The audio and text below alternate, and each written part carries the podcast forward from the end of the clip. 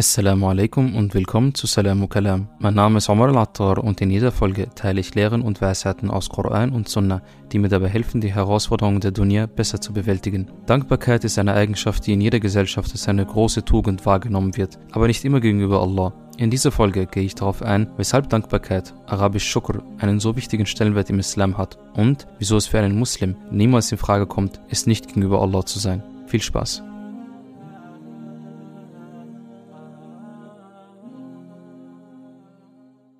Bestimmt ist dir schon mal diese Frage untergekommen. Vielleicht hast du sie schon mal selbst gestellt. Warum sollte ich für das Leben dankbar sein, wenn ich nie geboren werden wollte? Als ich sie letztens gehört habe, war mein erster Instinkt zu antworten, musst du doch gar nicht. Niemand von uns, ob Muslim oder nicht, ist doch gezwungen, irgendwas in seinem Leben oder in ihrem Leben zu machen und steht es frei zu tun und zu lassen, was wir wollen. Und obwohl sich das wie die größte Freiheit anhört, weiß jeder von uns, wie einengend das Leben mit dem Alter wirklich wird. Du und ich, wir alle sind Sklaven von irgendetwas. Und ich meine das im wortwörtlichen Sinne. Ob Muslim oder nicht, jeden von uns beherrscht ein Ideal, das uns dazu antreibt, in der Früh aufzustehen und dafür rauszugehen. Sei es Religion, eine Ideologie oder die Nafs, die einem diktiert, was man zu tun oder zu lassen hat. Aber seltsamerweise haben die häufigsten Philosophien und Ideologien da draußen eines gemeinsam. Sie können nicht anders, als die Schönheit der Welt zu sehen und sich denken, wow, in was für einer fantastischen Welt leben wir doch. Sie alle wissen instinktiv, wie schön das Leben sein kann. Wir alle hatten Momente in unserem Leben, in denen wir diese tiefe Freude empfunden haben, am Leben zu sein. Und diese Freude drückt sich oft in Wertschätzung für das Leben aus. Das ist, was wir Menschen im Allgemeinen als Dankbarkeit bezeichnen. Und selbst die Wissenschaft konnte einige interessante Dinge über den Effekt von Dankbarkeit auf uns feststellen. Es steckt das Selbstvertrauen. Die Fähigkeit, geduldig zu sein, steigt dramatisch. Widerstandsfähigkeit gegenüber Stress erhöht sich. Es reduziert Neid und Eifersucht. Es macht einen grundsätzlich optimistischer. Man ist weniger materialistisch und achtet auf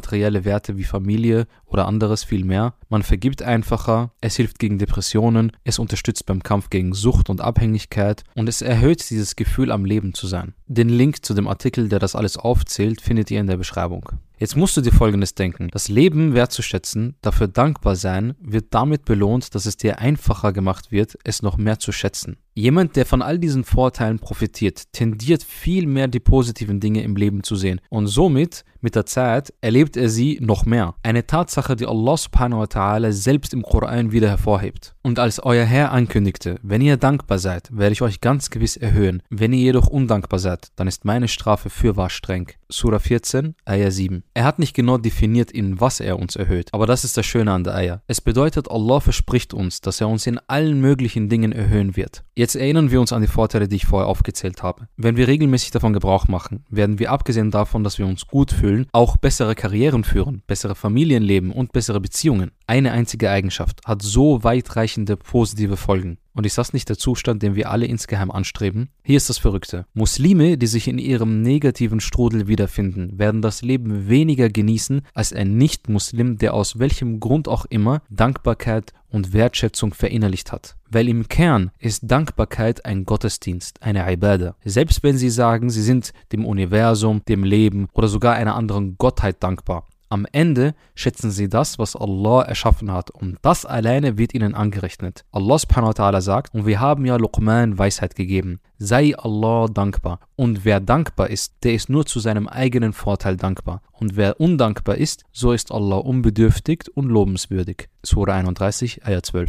Das löscht natürlich nicht den Kufr aus, den sie gegenüber Allah machen, aber der Effekt bleibt. Der große Unterschied aber zwischen dem Muslim und dem Nicht-Muslim, der dankbar ist, ist, dass wir im Koran und in unseren Ritualen Allah genau so erkennen, wie er tatsächlich ist. Und somit ist die Wertschätzung, Liebe, Zuneigung und Beziehung des Muslims zu dem Schöpfer weitreichender und tiefer im Vergleich zu anderen. Vergleich es so. Stell dir vor, jemand spendiert dir in einem teuren Restaurant ein Essen, aber du findest nie heraus, wer es war. Zwar bist du dankbar, aber es ist nicht dasselbe, wenn du jemanden tatsächlich persönlich dafür danken kannst und vielleicht sogar ein Gespräch mit ihnen führst. Selbst wenn du die Person verwechselst und fälschlicherweise wem anderen dankst, wird es einen positiven Eindruck bei dir hinterlassen. Aber nichts kommt dem Real Deal nahe, der Person zu danken, die dir tatsächlich das Essen spendiert hat. Diese Person erklärt dir auch ganz genau, wieso es dir das Essen spendiert hat und führt ein langes Gespräch mit dir. Und mit der Zeit wächst die Person zu einem guten Freund heran. Und bei Allah ist das Beispiel natürlich viel größer.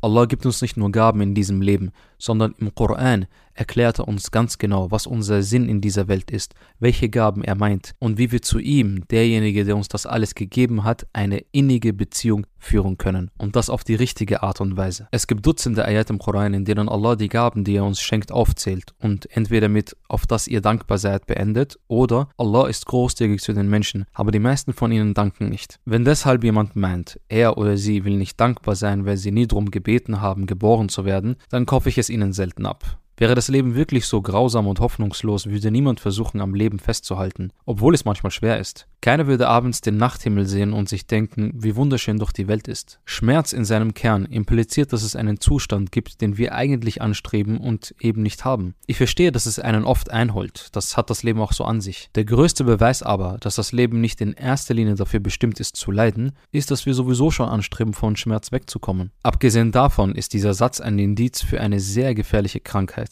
Die Vorstellung, dass du etwas an deiner Existenz mitzubestimmen hast. Diese Welt hat nicht entschieden, hier zu sein. Du und ich genauso wenig, weil wir nicht so selbstständig sind, wie wir es heute so stolz sagen. Ich habe vorhin erwähnt, dass wir alle Sklaven von etwas sind. Aber in Wirklichkeit sind wir alle Sklaven von Allah. Auch wenn viele sich anderen Gottheiten, Geld, Ansehen, anderen Menschen oder ihrem Ego unterworfen haben. Dass wir alle Allah gehören, ändert nichts daran. Bedeutet, du und ich hatten nie ein Mitspracherecht, was mit uns am Ende passiert. Vor dem, der uns erschaffen hat, besitzen wir nur die Rechte, die er uns gibt. Und das war's. Mit der Einstellung sieht der Muslim und die Muslime die Welt mit ganz anderen Augen. Spätestens ab da sollten du und ich unseren Kopf reinwaschen und verstehen, dass Allahs Ziel am Ende eines ist, dass er sündige Sklaven hat, die sich liebevoll und reumütig zu ihm wenden. Der Prophet sallallahu alaihi sagte, bei dem in dessen Hand mein Leben liegt, wenn ihr keine Sünde begehen würdet, würde Allah euch aus der Existenz fegen und euch durch jene Menschen ersetzen, die Sünden begehen und Allah um Vergebung bitten und er würde ihnen vergeben. Sahih Muslim 2749. Und weißt du, was das Wort für Undankbarkeit im Koran ist? Kufr. Untereinander reden wir viel von Dingen, die uns außerhalb des Islams bringen könnten, aber vergessen eine tödliche Eigenschaft, die meiner Meinung nach der Expresszug ist, um den Dien zurückzulassen. Einfach undankbar sein. Nicht in der Lage sein, die schönen Dinge des Lebens zu sehen. Nicht in der Lage sein, Allah dankbar zu sein. Ihn selbst in den schrecklichen Zeiten zu gedenken und nicht die Gaben vergessen, die er uns in den guten Zeiten gegeben hat. Allah sagt, wenn ihr die Gaben Allahs aufzählen könntet, könntet ihr sie nicht erfassen. Surah 16, Ayah 18. Weil was gibt es Schlimmeres, als die größte Liebe, die die Schöpfung kennt, die Liebe Allahs zurückzuweisen? Besonders wenn diese Dunya nur ein kleiner Zeitvertreib ist und diese Liebe zu erwidern und den kurzweiligen Schmerz zu ertragen, einem ein Leben beschert, das endlos von Liebe und Fürsorge geprägt ist. Und das vom Schöpfer selbst. Wie kannst du das Geschenk des Lebens, das von deinem Schöpfer dir gegeben wurde, einfach mit Füßen treten? Und selbst wenn es ein Leben ist, das von Schmerz geprägt ist, sagt nicht Allah, wahrlich mit der Erschwernis kommt Erleichterung? Sagt nicht der Prophet sallallahu alaihi wasallam, keine Müdigkeit, keine Krankheit, kein Kummer, keine Traurigkeit, kein Schmerz, keine Not trifft einen Muslim, selbst wenn es nur der Stich ist, den er von einem Dorn erhält, außer dass Allah einige seiner Sünden dafür tilgt. Bukhari 56, 41. Deshalb ist Kufr die schlimmste Sünde des Islams, weil du den Sinn deiner bloßen Existenz verneinst. Du begräbst sie. Und das ist die wörtliche Bedeutung von Kufr. Wie der Bauer den Samen in die Erde pflanzt und verdeckt, verdeckt der Käfer die Gaben Allahs im Boden, außer Sichtweite, als wären sie nicht da. Oder schlimmer, er weiß von ihr, aber er begräbt sie, weil er sie gering schätzt und sie nicht sehen möchte. Für uns scheint die Schwere dieses Verbrechen nicht greifbar, weil wir natürlich nicht Allah sind. Aber Allah gibt uns tatsächlich einen kleinen Einblick, wie schrecklich dieses Verbrechen wirklich ist, nämlich anhand der Gabe unserer Eltern. Allah sagt, und dein Herr hat bestimmt, dass ihr nur ihm dienen sollt, und zu den Eltern Exzellenz. Wenn nur einer von ihnen oder beide bei dir ein hohes Alter erreichen, so sag nicht zu ihnen uff und fahre sie nicht an, sondern sag zu ihnen gute Worte. Surah 17, Ayah 23. Das höchste Gut, das Allah uns vorhält, ist, dass wir ihn anbeten sollen und direkt danach die Exzellenz zu unseren Eltern. Könnt ihr euch den Stellenwert vorstellen? Unsere Eltern so nah im selben Satz neben Allah, weil sie mich und dich gekleidet, gefüttert, erzogen, geliebt, beschützt, wegen uns geweint und gelacht haben wer jedenfalls diese Gabe genossen hat. Sie geben uns ihr Herz. Und kannst du dir vorstellen, ihnen dann ins Gesicht zu spucken? Was für ein Bild gibt das ab? Wie widerwärtig und abstoßend ist dieses Bild in unseren Köpfen. Jetzt stell dir vor, wie wir dasselbe mit den Gaben Allahs machen. Wie abstoßend ist also dieses Verbrechen von Kufr. Deshalb gebührt es nicht für einen Muslim undankbar zu sein. Deshalb nehmen wir uns vor, die Gaben Allahs zu zählen, selbst wenn wir sie nicht erfassen können. Was mir persönlich immer geholfen hat, um dankbarer zu sein, ist es jeden Morgen wirklich aufzuschreiben, für was ich dankbar bin. Es klingt kitschig, aber sich die Mühe zu machen, es aufzuschreiben, prägt sich in deinem Unterbewusstsein ein. Und es braucht Zeit, damit sich diese Gewohnheit etabliert. Und Zeit, dass es sich auch auf einen auswirkt. Aber 15 Minuten täglich sich hinzusetzen, noch seine Gebete einzuhalten und den Koran täglich zu lesen, werden jedem Muslim und jeder Muslima inshallah zu mehr Dankbarkeit verhelfen. Möge Allah subhanahu wa ta'ala uns alle dankbarer machen und uns dabei helfen, in schwierigen Zeiten seine Gaben nicht zu vergessen. Bis zum nächsten Mal. Salam.